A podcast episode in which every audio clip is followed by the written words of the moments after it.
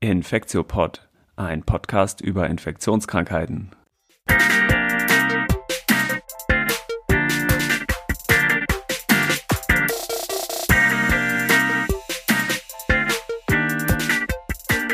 willkommen zum 55. Infektiopod. Heute ist Montag, der 19. April 2021.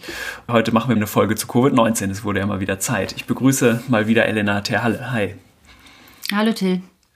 Genau, wir haben wieder ein relativ volles Programm. Wir haben so fünf Themenblöcke identifiziert oder fünf Bereiche, die sind ein bisschen unterschiedlich groß, aber wir wollen grob sprechen.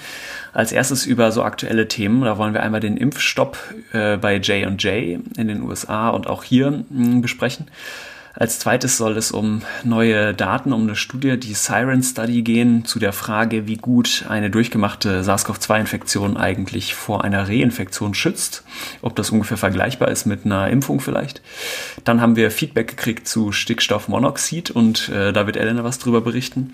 Und dann geht es nochmal zu zwei etwas größeren Themen. Das eine ist Budosonid, das hatten wir auch im letzten Podcast einmal kurz erwähnt, dass es da neue spannende Daten gibt, die im Lancet veröffentlicht wurden.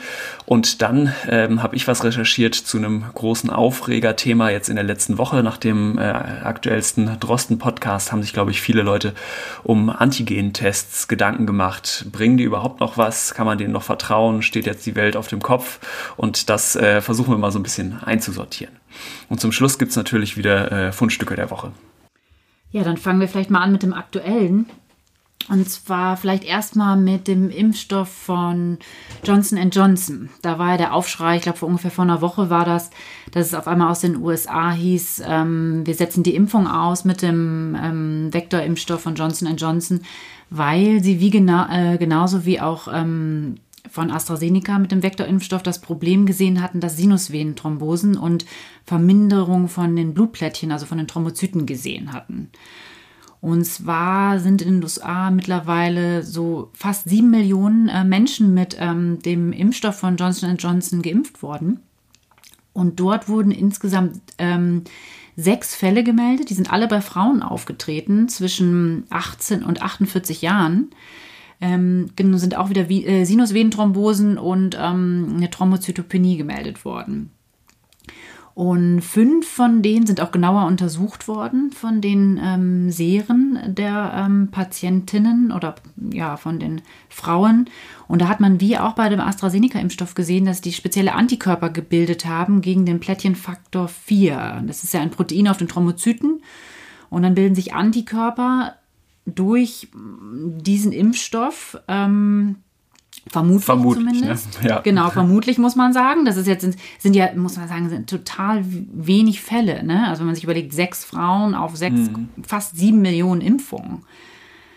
Ähm, ich glaube, und die haben jetzt erstmal die Impfung gestoppt und wollen das weiter untersuchen. Und da bleibt es jetzt ähm, ja, spannend, inwieweit die den jetzt wieder zulassen. Ob für alle oder nur für bestimmtes Alter oder nur für Männer. Ja. Ähm, genau. Und da steht die Entscheidung, glaube ich, auch jetzt in den nächsten ganz wenigen Tagen eigentlich bevor, ja. ne? So hatte ich das gehört. Ja. Also das wird relativ genau. rasch gehen, ja. ja. ja. Ja, es gab jetzt, glaube ich, auch schon erste äh, Studien oder erste Überlegungen, woran es ähm, pathophysiologisch äh, liegen könnte. Ne? Also dieser Platelet-Faktor 4, PF4 spielt eine Rolle ähm, und wahrscheinlich so Antikörperkomplexe, die sich da irgendwie ablagern mit, mit dem PF4 zusammen. Ne? Das fand ich auch ganz spannend. Ja, ich meine, das ist alles noch nicht endgültig bewiesen, aber es würde zumindest diese Antikörperkomplex-Theorie würde irgendwie dazu passen, dass es halt mehr Frauen im jüngeren Alter betrifft, ne? weil das ja sowieso äh, eine Population ist, wo wir wissen, dass bestimmte andere Erkrankungen, die auch mit Ablagerung von so Antikörperkomplexen einhergehen, so Autoimmunerkrankungen, wie jetzt Lupus zum Beispiel, dass ähm, die da auch vermehrt bei Frauen in dem Alter vorkommen. Ne? Ja, genau. Ähm, letztlich deutet sich, glaube ich, schon ein Phänomen an, dass es eben nicht nur an dem AstraZeneca-Impfstoff liegt, diese Komplikation, sondern äh, jetzt, da es ja bei dem zweiten, auch vektorbasierten Impfstoff auch aufgetreten ist, doch wahrscheinlich so ein Vektorphänomen sein könnte. Ne?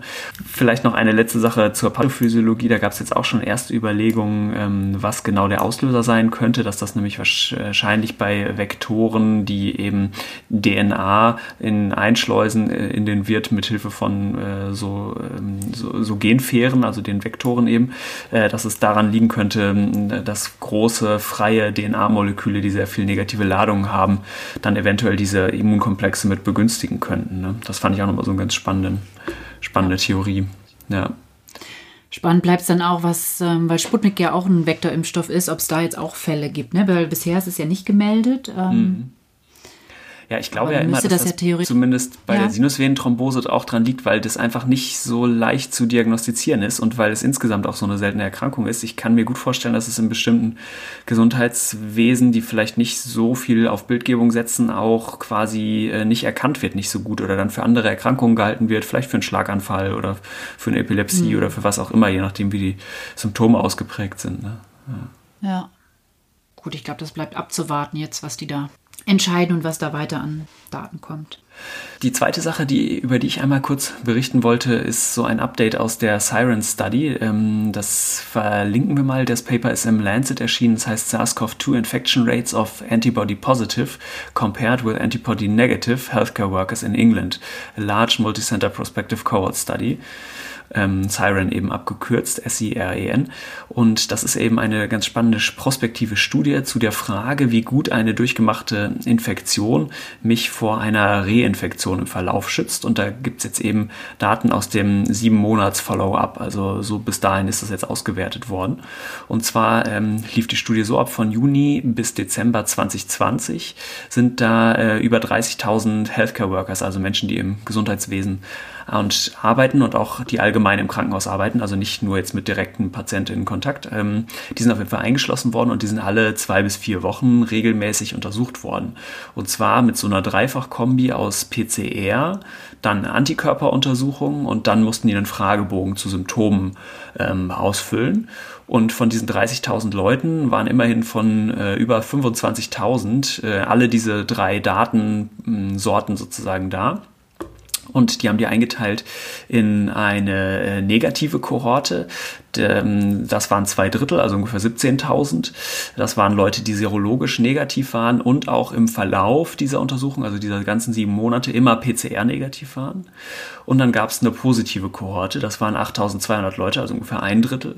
Ähm, Die waren entweder seropositiv oder sie waren zuvor schon mal PCR-positiv gewesen und dann wahrscheinlich meistens auch seropositiv und haben dann aber den Antikörperstatus verloren. Das heißt, auch die, die einmal seropositiv waren und es dann irgendwann nicht mehr waren, äh, die sind auch eingeschlossen worden in die positive Kohorte. Und dann hat man sich im Prinzip prospektiv, deswegen ist die Datenqualität da so gut, angeguckt, wie viel Infektionen es jetzt gab. Ähm, die äh, Kriterien zur Infektion waren relativ streng. Also es musste zum Beispiel PCR-positiv sein. Ähm, eine Serokonversion alleine, also von Antikörper negativ auf dann positiv im prospektiven Verlauf, hat nicht gereicht was ja bei einem Abstand von vier Wochen durchaus sein kann, dass man den äh, Bereich, den Zeitraum, wo jemand sich asymptomatisch infiziert hat, verpasst hat. Mm, gut, genau. Auf jeden Fall gab es in der seronegativen Gruppe 1700 Infektionen und in der seropositiven Gruppe gab es 155 Infektionen. Ähm, die waren ja auch ein bisschen unterschiedlich groß, ne? zwei Drittel zu ein Drittel, aber daraus gibt sich äh, eine Effektivität ähm, im Geschutz vor Infektion insgesamt, also PCR nachgewiesene Infektion von äh, 84 Prozent, was immerhin schon ein bisschen schon ganz gut ist. Ähm, und dann haben die sich noch was anderes angeguckt, nämlich die haben coolerweise halt auch so Fragebögen gemacht und wussten deswegen, wie viele Leute Symptome hatten und wie nicht. Und in der seronegativen Gruppe war ein Großteil, da waren 80 Prozent der äh, Leute symptomatisch. Und in der seropositiven Gruppe war es Hälfte, Hälfte. Da waren ähm, die Hälfte symptomatisch und die Hälfte war asymptomatisch. Ähm, und das heißt jetzt, wenn man es weiterdenkt, dass der Schutz vor symptomatischer Infektion, also wirklich vor Covid-19, ähm, nochmal höher war. Der lag jetzt bei 93 Prozent und damit ja ziemlich genau auch so in dem Bereich, wo auch die guten Impfungen, also die RNA, äh, Zweifachimpfungen zum Beispiel oder eben auch die ähm, vektorbasierten Impfungen zum Teil so hinkommen. Mhm. Das fand ich nochmal ganz ermutigend. Das heißt, jetzt ist das ein sieben Monats Follow-up, also man weiß, kann jetzt vielleicht sagen, so bis äh, sieben Monate nach Infektion kann man sich sehr sicher sein, dass man in einem ähnlichen Ausmaß nach einer durchgemachten Infektion geschützt ist, wie das mit einer guten Impfung auch der Fall ist. Ja, das sind wirklich gute Daten, gerade weil man ja schon immer mal wieder davon gehört hat, dass Leute sich reinfizieren, ne? Also dass mhm. ein hoher Schutz ist, gerade vor den symptomatischen Infektionen. Genau, und ein letzter Nachtrag vielleicht noch, die B117-Variante war jetzt Ende letzten Jahres ja genau am Ansteigen in Großbritannien und die war sozusagen da auch schon ein bisschen mit eingepreist in die Studie. Also ähm, ungefähr die Hälfte der Fälle waren durch diese neuere Variante. Das heißt, das scheint das schon auch äh, mit abzudecken eigentlich. Ne? Ja. Okay, das waren jetzt schon die ersten zwei Punkte. Ähm, wir haben Feedback gekriegt, oder? Zu Stickstoffmonoxid. Das war so ein bisschen der, ähm, äh, die Überleitung jetzt zum dritten Punkt. Ähm, und du hattest es recherchiert. Ne? Was, was war nochmal denn eigentlich das Feedback dazu? Genau, also das Feedback, das war Feedback war eher eine Frage zum Long Covid. Und zwar hat uns ähm, äh, ein Medizinstudent, ich glaube in der Vorklinik, war er, ähm, hat er geschrieben, Paul Wiesoy hat gefragt, ähm, ob es Sinn macht, die Phenomessung als Verlaufsparameter zu nutzen für ein Long-Covid. Das Was ist denn die Phenomessung? Genau. Also eine bekannte Pneumologin hatte Ihnen das nämlich erzählt, die würde das machen und das als IG-Leistung abbrechen. Das ist eine Phenotestung, wird nicht auto. Mh, genau, das muss man vielleicht auch noch dazu sagen. Und da bin ich als äh, Pneumologin ja doch hellhörig geworden, ja. ähm, weil ich mich gefragt hm, das würde mich jetzt auch interessieren, macht das denn wirklich Sinn? Hm. Genau, vielleicht erstmal, was ist über die, überhaupt die Phenomessung? Ähm, die, genau, die nutz, nutzen wir in der Pneumologie. Das ist die Messung vom exhalativen Stickstoffmonoxid. Exhalativ ja, heißt ausgeatmet, ne? Genau, das ausgeatmete Stickstoffmonoxid, dass die Patienten halt langsam gleichmäßig ausatmen und man halt den Stickstoffmonoxidgehalt in der Ausatmenluft misst. Und Stickstoffmonoxid wird durch die äh, Stickstoffmonoxid-Synthetase, das ist ein Enzym, was auf Epithelzellen in den Atemtrakt ähm, zu finden ist, das, das, sitzt da und wird dadurch gebild, gebildet. Das heißt, es ist ganz normal. Und, Wir atmen die ganze Zeit ein bisschen zumindest Stickstoffmonoxid aus, ne? Genau, genau. Aber man weiß, ähm, dass das bei einer eosinophilen ähm, Atemwegsentzündung deutlich erhöht ist. Genau, Eosinophile sind ja so eine ähm, ganz besondere, sehr seltene Sorte von weißen Blutkörperchen, die eben mit so ähm, mit zwei Dingen eigentlich assoziiert ist oder bei denen vermehrt sich im Blut finden. Das eine sind so Parasiteninfektionen, vor allem Wurminfektionen, und das andere sind eben bestimmte allergische Reaktionen, unter anderem auch in der Lunge. Ne?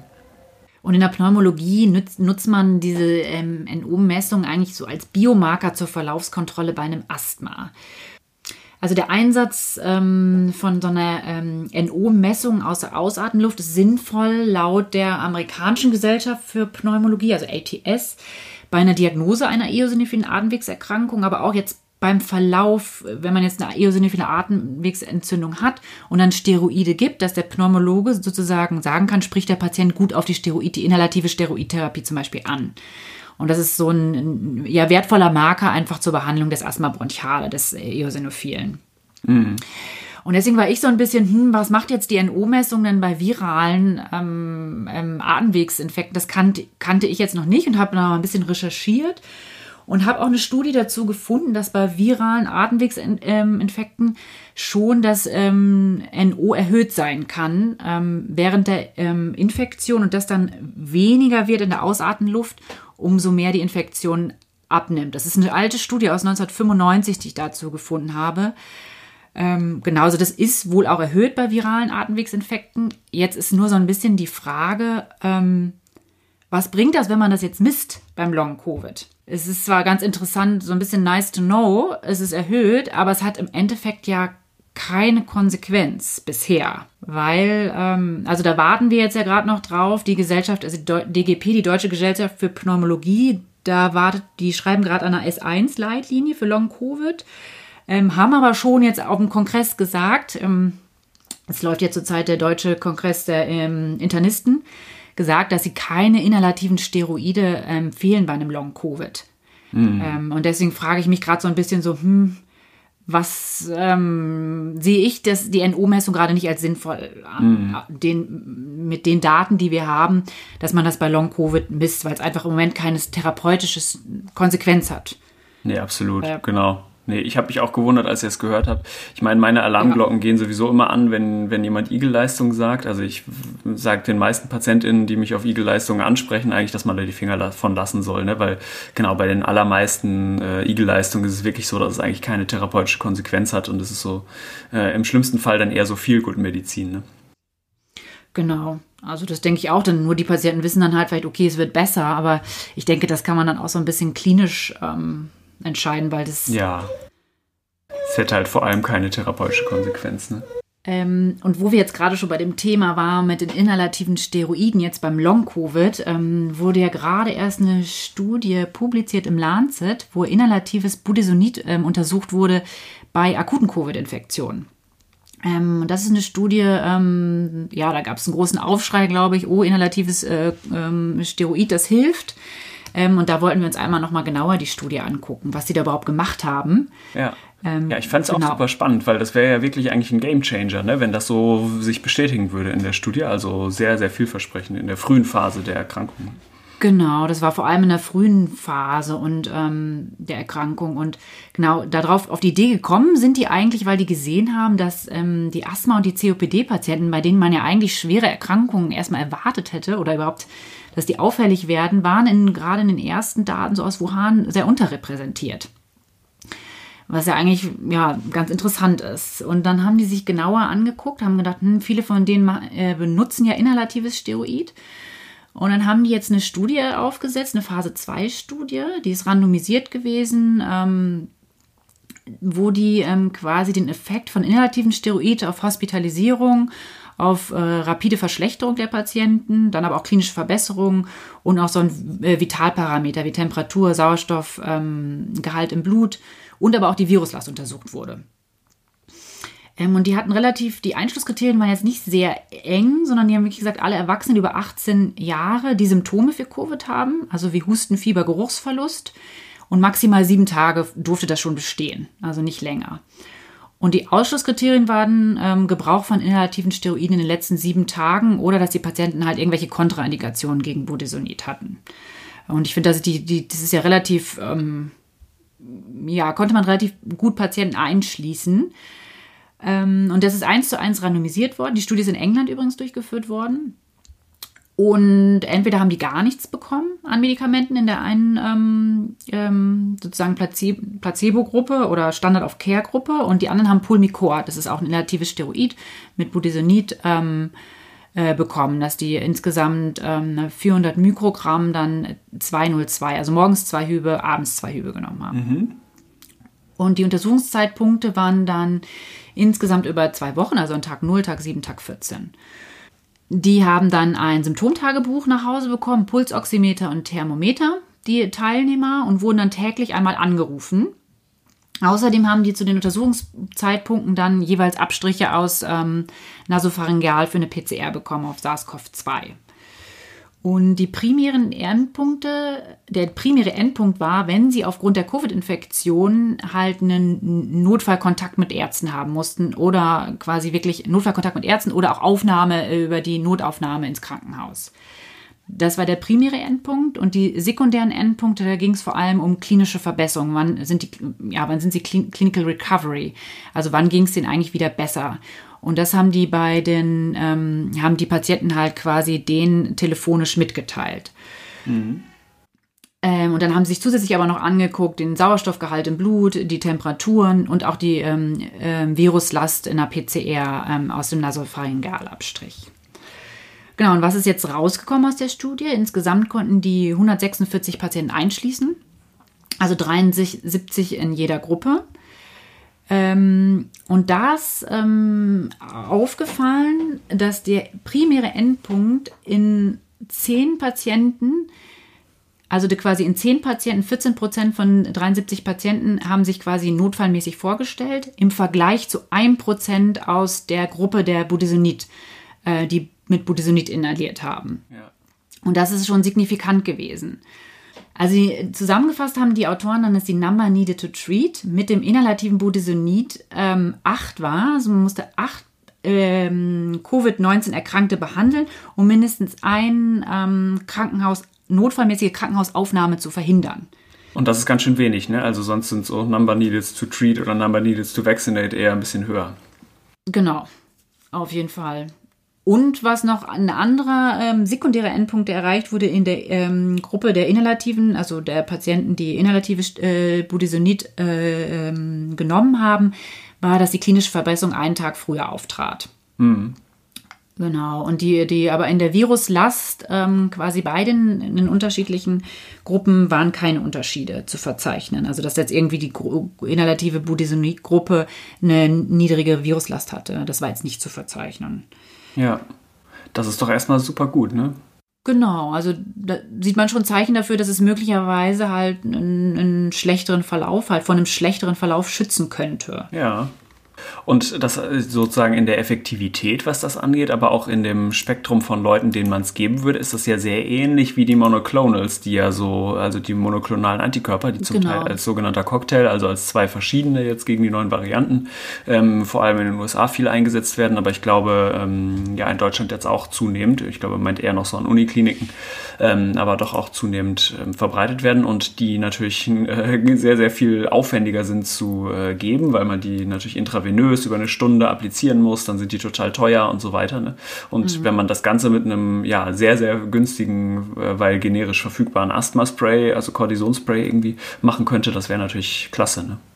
Genau, ich denke, da muss man jetzt aber schon noch weitere Studien abwarten. Man kann nicht generell jetzt Steroidinhalativ empfehlen. Es hat natürlich auch immer Nebenwirkungen. Zum Beispiel weiß man ja aus der Behandlung von anderen Atemwegserkrankungen, dass das Pneumonierisiko ja durch bakterielle Infektionen dann einfach ja. auch ansteigt. Also deswegen ja, so generelle Empfehlungen ähm, kann man dazu noch nicht geben. Und da bin ich auch gespannt nochmal, was jetzt die Deutsche Gesellschaft für Pneumologie dazu ähm, ähm, Stellung nimmt. Ja, aber ja. es ist trotzdem eine gut gemachte Studie und ja. ähm, auf jeden Fall vielversprechend jetzt. Aber genau, wir warten noch andere Studien ab, ne? Genau, auf jeden Fall. Ja, super, voll gut. Ähm, dann kommen wir mal zum letzten Thema, oder? Genau, zu den Antigen-Tests. Und da hast du dich ja ein bisschen genauer eingelesen. Ähm ja, ich weiß nicht, ob dir das auch so ging, aber mich haben äh, in der letzten Woche seit, ähm, da ich glaube vor ziemlich genau einer Woche, der eine Drosten-Podcast zu dem Thema erschienen ist, total viele Leute gefragt und angesprochen und waren wirklich verwirrt, ähm, wie es jetzt mit den Antigen-Tests ist. Und ich glaube, da hat sich für viele so ein bisschen ähm, was auf den Kopf gestellt. Und da haben jetzt irgendwie den Eindruck gewonnen nach dem Hören dieses Podcasts, äh, dass auf einmal Antigen-Tests äh, gar nichts mehr bringen. Ja, ja. Ne? Ja ich habe mir den Podcast nochmal angehört. Ich habe ihn zweimal mir die Stelle angehört und auch äh, mir das Transkript einmal anguckt, was es ja dankenswerterweise gibt. Und ich glaube, mein Fazit vorneweg ist, dass doch einige Sachen mal mindestens missverständlich dargestellt wurden in dem Podcast und äh, dass es äh, eigentlich einige Sachen man auch so nicht sagen kann, wie, wie der Drosten die da drin gesagt hat. Er hat sie dann selber so relativiert, aber ich will das jetzt anhand von so drei ähm, Zitaten einmal, einmal kurz darlegen, was ich meine. Und dann habe ich noch so ein paar Studien ähm, zu dem Thema rausgesucht. Also ähm, es geht bei dieser Aufregung im Prinzip um die Frage, wie gut Antigentests darin sind, asymptomatische oder präsymptomatische Individuen herauszufischen. Also wenn wir davon ausgehen, dass man sich infiziert mit SARS-CoV-2, dann ähm, haben wir das ja auch schon mehrfach im Podcast so besprochen, dass man ein oder zwei Tage, bevor man Symptome entwickelt, wenn man Symptome entwickelt, ähm, auch schon infektiös ist. Ne? Und in, diesen, in dieser Zeit gibt es eben ein kurzes, äh, da ist der Anstieg der Viruslast relativ steil und da gibt es ein kurzes Zeitfenster, wo die PCR ähm, einen rausfischt, also einen als positiv schon ähm, findet und die Antigentests aber noch nicht. Und ähm, eigentlich für mich nach der Recherche war jetzt so ein bisschen das die Kernfrage, eben wie gut die Antigen-Tests darin sind, die asymptomatischen oder präsymptomatischen, wenn man halt später noch Symptome bekommen sollte, äh, rauszufischen im Vergleich zu der PCR. Ne? In dem Podcast sagt äh, Christian Drosten ähm, zum Beispiel, ich fange mal mit dem ersten Zitat an, ähm, wenn ich mich am Tag des Symptombeginns teste, dann gibt es doch eine gewisse Wahrscheinlichkeit, dass der Antigen-Test noch nicht positiv ist. Das ist, denke ich, so. Ne? Die gibt es auf jeden Fall eine ja, gewisse Wahrscheinlichkeit. Auf jeden genau. Fall. Während die PCR, wenn ich sie gemacht hätte, die wäre schon seit zwei, drei Tagen positiv. Das ist relativ klar und die wäre gestern und vorgestern schon richtig fett positiv, denn ich bin gestern und vorgestern schon infektiös. Und das ist aber eben was, wo ich so ein bisschen ein Fragezeichen hintermachen muss, weil ich glaube nach wie vor, dass die Antigentests relativ gut darin äh, sind, eigentlich einen, die Leute rauszufischen, die infektiös sind. Und aber in diesem, der, der Satz ist jetzt so ein bisschen vielleicht missverständlich, aber da ist die entscheidende Formulierung eigentlich eben eine gewisse Wahrscheinlichkeit, weil eine gewisse Wahrscheinlichkeit, dass der Antigen-Test falsch negativ ist, die gibt es auf jeden Fall. Ne? Die Frage ist nur, wie hoch die äh, ist. Und dass Antigen-Tests eine höhere falsch negativen Rate haben als PCR, ist auch total klar. Ne? Die, äh, genau, das sind einfach nicht so genau. Ne? Mm, gut, genau. Ähm, eine zweite Aussage war, es besteht äh, speziell bei den Antigen-Tests Antigen eine Lücke in der Frühphase der Sensitivität. Das ist, glaube ich, auch so. Ähm, genau, am Anfang hat man einen steilen Anstieg der Viruslast und in der Frühphase ist die PCR auf jeden Fall überlegen, prinzipiell jetzt so. Ne? Und dann kommt so ein bisschen das Zitat, was jetzt am meisten äh, Verwirrung, glaube ich, ausgelöst hat. Ich lese es einmal vor. Also man kann sagen, wir haben vielleicht so acht infektiöse Tage. Davon liegen wahrscheinlich so zwei vor dem Tag des Symptombeginns. Nur der Antigen-Test wird erst am Tag nach Symptombeginn wirklich ausschlagen. Das heißt, fünf von acht infektiösen Tagen verhindere ich mit dem Antigen-Test. Drei von acht infektiösen Tagen werde ich übersehen. Und diesen, diese Aussage, Zitat Ende, ne? diese Aussage so alleine finde ich ist falsch, weil das klingt so, als ob das äh, immer so wäre, als, als ob immer in den ersten drei Tagen nach einer Infektion, wenn wir jetzt mal acht nehmen, ähm, dass dann immer der Antigentest negativ wäre. Und das ist, glaube ich, nicht richtig. Das denke, glaube ich, dass Christian Drosten das auch so meint, weil im Satz danach relativiert er das gleich wieder. Da sagt er nämlich, rein qualitativ gibt es dieses Phänomen sicherlich, was er jetzt beschrieben hat. Genau, also qualitativ, das kommt bei einigen Leuten vor. Quantitativ in Form von klinischen Studiendaten, also wie hoch ist die Rate der Infektion, obwohl sich alle getestet haben, ähm, ja, müssen das jetzt noch Studien zeigen. Ne? So geht das äh, Zitat dann sinngemäß weiter. Und ähm, bei dieser Relativierung, damit wäre ich jetzt auch wieder d'accord, weil das ist das Phänomen qualitativ gibt. Das haben wir jetzt, glaube ich, ausführlich gesagt. Das äh, ist so. Ähm, die entscheidende Frage ist aber ja, wie häufig das auftritt. Ne? Also tritt das äh, bei 1% auf oder bei 10% oder bei 90%? Das ist sozusagen das Entscheidende. Ne? Ja, also so hätte ich das jetzt auch verstanden, dass es als Beispiel von ihm gemeint war. Also dieses, auch dieses wahrscheinlich, ja. ähm, sagt er einmal, dass es ein Rechenbeispiel ist. Also ich würde das nicht so ja so verstehe, also so habe ich es jetzt von ihm verstanden. Okay, okay, das ist gut. Aber dann haben es zumindest mehrere, mehrere verschiedene Leute in meiner Umgebung äh, anders verstanden. Die haben nämlich verstanden, die Antigen-Tests bringen jetzt nichts in den ersten drei Tagen nach Infektion. Ähm, und so ist es, glaube ich, nicht. Ne? Genau, was ich jetzt gemacht habe, ich habe ähm, ein bisschen erstmal bei Twitter geguckt, was meint so meine Medizinbubble dazu und mir dann drei verschiedene Preprints angeguckt. Die sind zum Teil empfohlen worden von Christian Erdmann, der ist äh, Mitglied bei so einer Initiative rapidtests.de, die sich äh, sehr viel damit beschäftigen und so systematisch auch die Literatur screenen. Mm, und das sind drei Studien, äh, eine aus den Niederlanden, eine zweite aus den USA und eine dritte aus Israel, aus Tel Aviv. Und ähm, die haben sich alle drei damit beschäftigt, mit der Frage eben, wie gut die Antigen-Tests im Vergleich zu dem als Goldstandard genommenen PCR-Tests äh, darin sind, asymptomatische Individuen herauszufischen. Und ich würde jetzt einfach mal äh, kurz so alle drei hintereinander durchgehen. Man denkt jetzt erstmal, oh krass, drei Paper, aber die sind alle ähm, relativ kurz eigentlich. Also man, ich konnte die alle drei an einem Abend lesen. Das, das war sozusagen machbar. Ne? Genau, ich fange mal mit dem ersten an. Das ist ein Preprint, das sind alles drei Preprints äh, noch, weil die so ähm, jetzt Ende März erst erschienen sind. Ähm, der erste kommt aus Utrecht, den Niederlanden, und ist am 21.03. online gestellt worden. Der heißt Diagnostic Accuracy of Rapid Antigen Tests in Pre-Asymptomatic Close Contacts of Individuals with a Confirmed SARS-CoV-2 Infection. Also es geht darum, wie gut eben äh, Antigen-Tests darin sind, asymptomatische Infektionen bei Individuen, die eine nachgewiesene SARS-CoV-2-Infektion haben, rauszufinden. Das heißt, die wurden ähm, nachverfolgt. Und ähm, das waren relativ viele, die hatten so zwei Kohorten, weil sie zwei verschiedene Testsysteme eingesetzt haben. In der einen Kohorte waren so äh, 2600, in der anderen waren 1600 ungefähr drin. Und ähm, bei dieser Studie war jetzt ein bisschen das Besondere, dass sie nicht nur ähm, bei den Leuten jeweils einen Abstrich für Antigentest und einen Abstrich für PCR gemacht haben, sondern dass sie dann diese Abstriche ähm, auch noch auf eine Viruskultur aufgebracht haben, um nämlich zu testen, wie ähm, sozusagen die Infektiosität auch war. Ne? Und was ist jetzt rausgekommen? Also wie gesagt, aus, bei diesen beiden Kohorten mh, mm, ist rausgekommen, dass eine Sensitivität so ähm, ungefähr von 63 oder 62 äh, Prozent bestand. und zwar eine Sensitivität von Infektionen äh, bei asymptomatischen Leuten insgesamt, noch nicht nach ähm, Infektiosität stratifiziert sozusagen. Das heißt, das ist jetzt erstmal nicht so viel.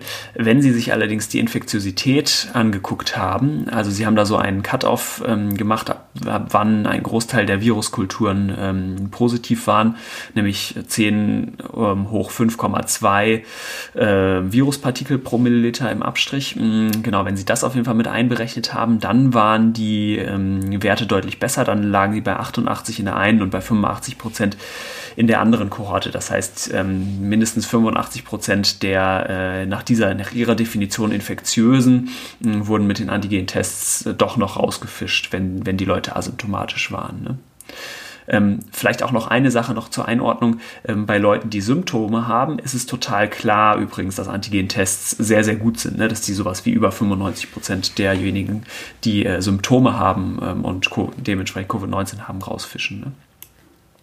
Okay, das heißt, das war das erste Paper. Das zweite Paper aus den USA ähm, heißt Performance and Implementation Evaluation of the Abbott Binax Now Rapid Antigen Test in a High Throughput Drive-Through Community Testing Site in Massachusetts. Und ähm, da äh, sind knapp 1400 äh, Erwachsene eingeschlossen worden. Ähm, und es wurden auch nochmal unterschieden, symptomatische und asymptomatische. Und wie wir gerade schon gesagt haben, bei den symptomatischen war die Sensitivität super gut, 96,5 Prozent. Ähm, und bei den asymptomatischen war die Sensitivität erwartungsgemäß auch schlechter und lag hier nämlich ungefähr bei 70 Prozent. Und auch die haben sich angeguckt ähm, oder haben versucht, das nochmal nach Infektiosität zu stratifizieren, haben jetzt keine Viruskultur selber gemacht, sondern haben die CT Values genommen. Also das waren ja, wir erinnern uns, die Cycle Thresholds, also wie viele Durchgänge muss die PCR machen, ähm, um anzuschlagen. Und das ist ja invers korreliert ähm, mit der Viruslast. Also wenn ich einen hohen CT-Wert habe, habe ich eine niedrige Viruslast und andersrum. Ne? Und man kann so ganz grob über den Daumen gepeilt diese 30er-Grenze bei den CT-Werten immer nehmen. Mm, und äh, genau. Und wenn man äh, sagt, wir gucken, wir interessieren uns jetzt nur für die CT-Werte, die 30 oder niedriger sind, so als Regel für dann sind die Leute wahrscheinlich infektiös, mh, mm, hat man gesehen, dass es da eben deutlich besser war, nämlich 95 Prozent mm, wurden da rausgefischt. Okay, jetzt noch die dritte Studie, die kam aus Tel Aviv in Israel.